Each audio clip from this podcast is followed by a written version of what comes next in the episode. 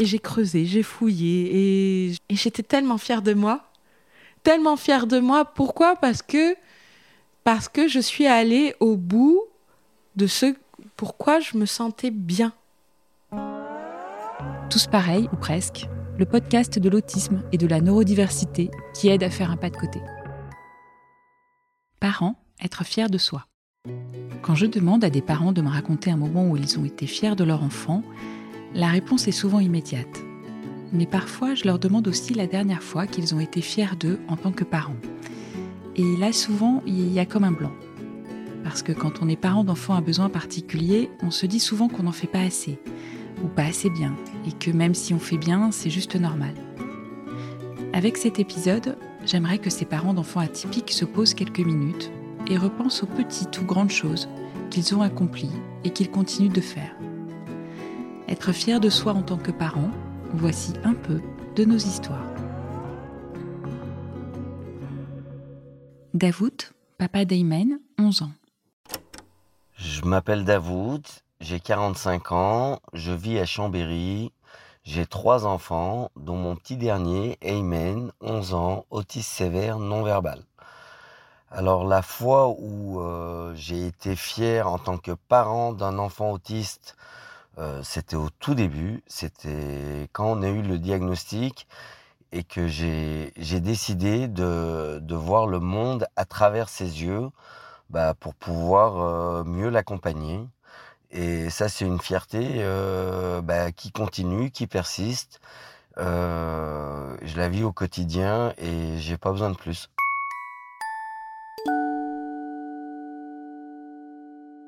Laurence, maman de Constantin, 15 ans. la dernière fois, que été fière de moi, c'était il n'y a pas très longtemps. On attendait depuis deux heures et demie le médecin à Necker, euh, qu'il m'annonce qu'on va devoir réopérer mon fils. Et je lui dis quand même, vous savez, docteur, il a souffert plus de six mois après sa dernière opération.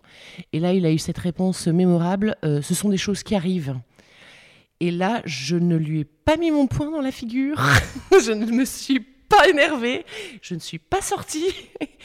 J'ai attendu posément la fin de la consultation. Et là, je me suis dit que je progressais beaucoup. Élodie, maman de Camille, 10 ans. On me reprochait plus jeune de ne pas être très patiente.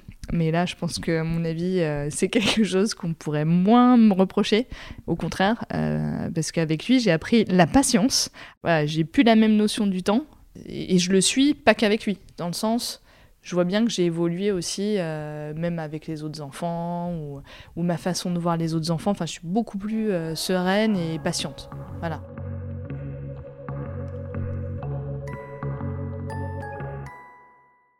Alexandra, maman d'Arthur, 7 ans. Je peux dire que je suis fière de moi parce que je suis sortie de ma zone de confort. J'ai réussi à à prendre euh, la décision d'arrêter mon travail. Aujourd'hui, je passe euh, un concours qui est très difficile et celui d'enseignant de professeur des écoles pour euh, pouvoir justement développer le, handicap à l'école. Enfin, il y a beaucoup de moments où j'aurais pu baisser les bras et arrêter, mais je me suis toujours accrochée en fait à mon but finale. J'ai toujours essayé de regarder très loin pour voir pourquoi je faisais ça. Et, donc, je suis fière aujourd'hui de bah, d'avoir poursuivi et pour, euh, pour Arthur et tous les autres enfants.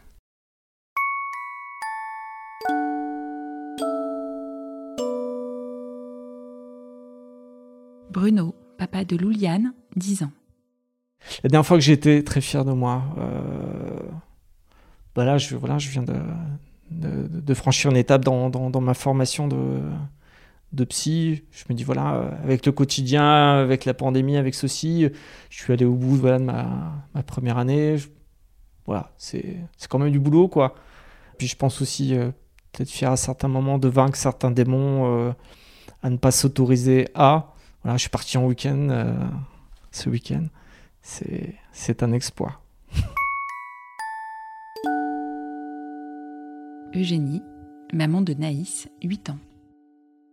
Alors, la dernière fois que j'étais fière de moi, c'était euh, il y a quelques semaines, au mois de mars, euh, où j'ai réussi à emmener Naïs voir euh, un concert d'Aldebert à Marseille. Et donc, j'ai alors tout organisé. Ça veut dire bon, déjà bien planifier sur le calendrier. Ça veut dire en parler régulièrement, lui expliquer ce qu'est un concert. Et puis surtout, ça a été ce qui a été une grande aide de contacter, comment dire, la troupe, enfin de d'Aldebert. et de leur demander d'avoir, je crois que ça s'appelle la set list, donc la liste des chansons, en leur expliquant voilà que c'était parce que j'amenais une petite fille autiste et que ça pouvait être un support. Puis arrivé le jour J, euh, j'étais dans un stress pas possible. J'avais tellement envie que ça, ça marche, parce qu'en plus on emmenait aussi son petit frère qui était, qui avait envie.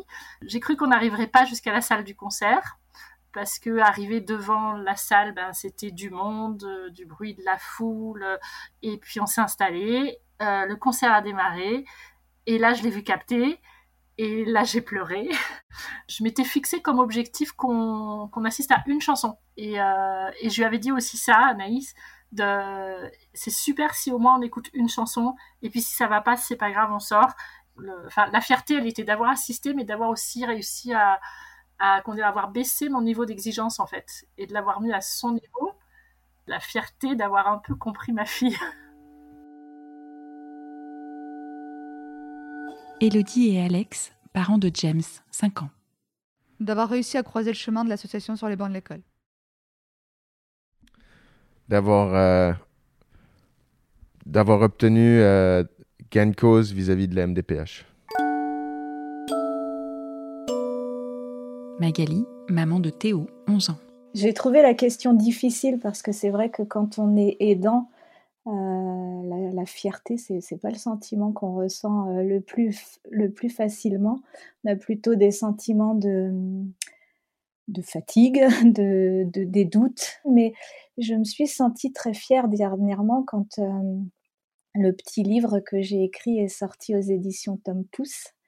C'est un livre qui s'appelle Dis-moi Thomas et que j'ai écrit pour adoucir le regard sur que les gens portent sur l'autisme et il y a des enfants, plusieurs enfants, qui m'ont dit avoir apporté euh, le livre dans leur classe pour parler euh, de l'autisme euh, avec leur enseignante et leurs camarades.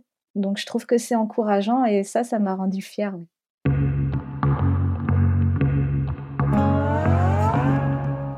Françoise, maman de Louis, 25 ans.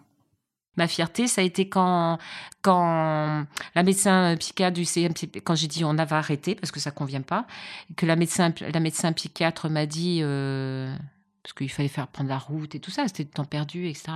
Et qu'elle m'a dit, mais vous avez vu, il devient grand, euh, et qu'elle m'a laissé entendre, en fait, que j'étais en train de signer mon arrêt de mort avec mon fils parce qu'il allait devenir grand et violent.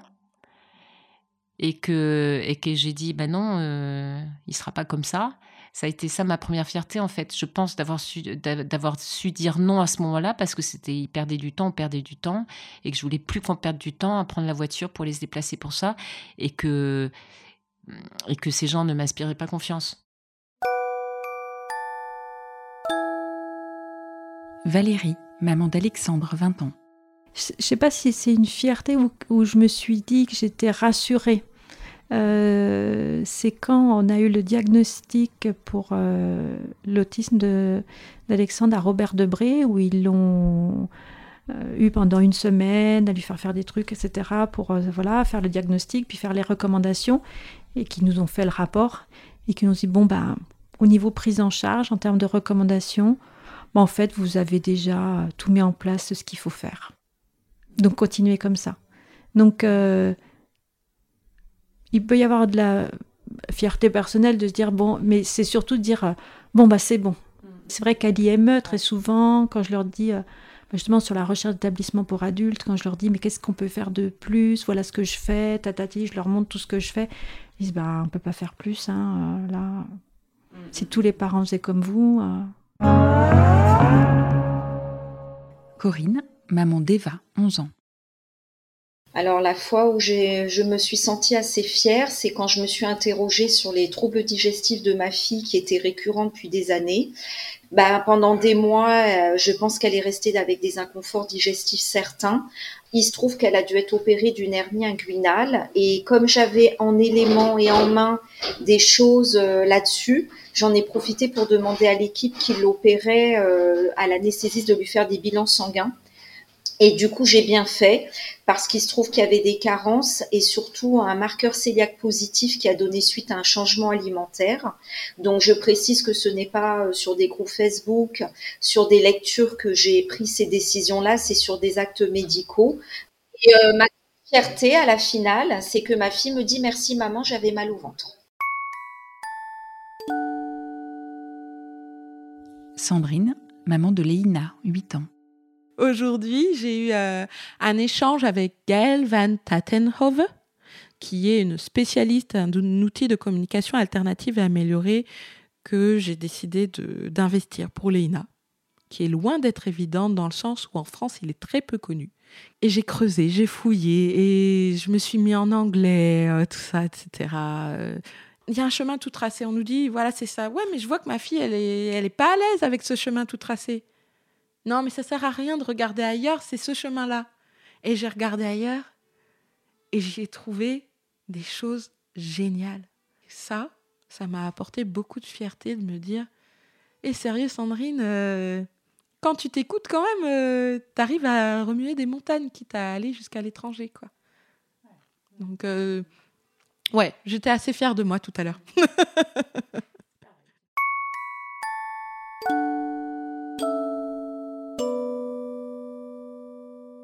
Domitille, maman de Paul, 15 ans. Mais ce parcours-là, il n'est pas facile et... je suis contente euh, d'avoir tenu le choc ces quelques années. J'ai quand même pas mal de responsabilités sur, euh, sur mes petites épaules et je suis fière de moi de tenir le coup. Ouais. Et, et, et, d'arriver encore à, sourire, à avoir envie de rire et de profiter de la vie avec mes enfants et pour moi toute seule aussi. Enfin, ouais. Je, trouve que j'ai bien tenu le choc. Habituellement, dans ces épisodes, je me contente de recueillir les témoignages et ça m'arrange bien. Mais cette fois-ci, un des parents interviewés m'a gentiment retourné la question et je ne peux pas vraiment me défiler. Alors la dernière fois que j'ai été fière de moi en tant que maman, c'était cet hiver. Ma fille a traversé une période difficile avec euh, beaucoup d'angoisse, de fatigue. Elle m'a dit qu'il y avait trop de choses, trop de rendez-vous, trop de pression, trop de, trop de tout. Alors dans les jours qui ont suivi, j'ai appelé le collège et j'ai demandé un allègement de son emploi du temps. J'avais un peu peur que cette demande soit mal comprise par la direction et mal perçue par les profs, mais ça a été accepté. Ma fille m'a dit merci et euh, ça va beaucoup mieux. Et moi, je suis contente et fière de l'avoir écoutée et de lui avoir montré que je l'avais entendue. Un geste tout simple, mais euh, un motif de fierté quand même. Tous pareils, ou presque, le podcast de l'autisme et de la neurodiversité qui aide à faire un pas de côté.